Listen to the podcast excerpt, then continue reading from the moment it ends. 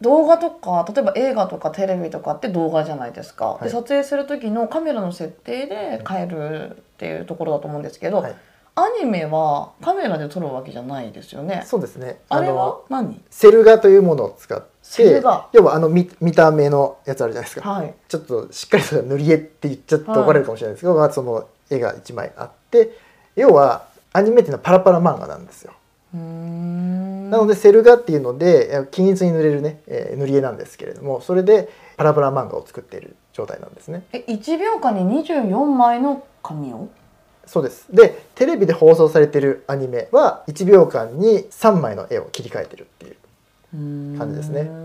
なので映画のアニメとかはおそらく24枚全部違うのがしっかりと1枚ずつ違う絵が使われてると思いますなのですごく動きが滑らかなんですよ作るの大変じゃないですめちゃかくちゃ大変ですよねねえ動画とかはカメラで撮ればいいけどそアニメは全部作らないといけない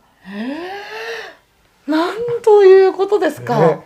どうやって作るのか見当もつきませんけれども、1秒間に24枚 そ2時間の映画ね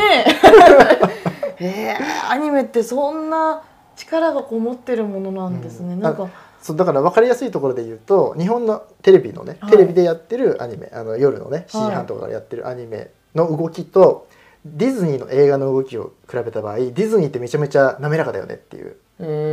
ー、そうなんですそうねそれはそれこそそのフレームレートのコマ数の違いですねあじゃあ24じゃなくてもっとその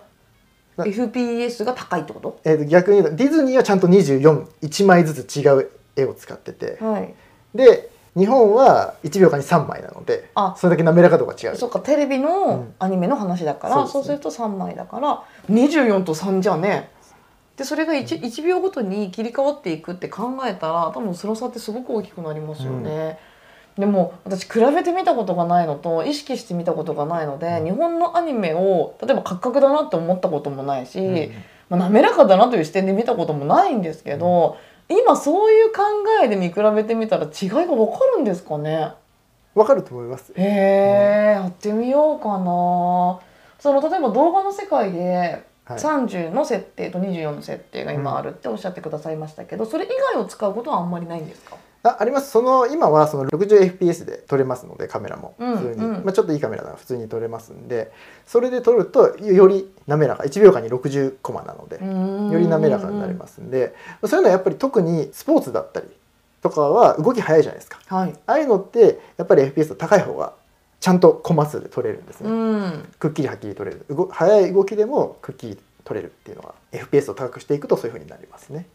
よく画質でハイビジョンとかね 4K とかっていうじゃないですか、はあれとはまた別の話なんです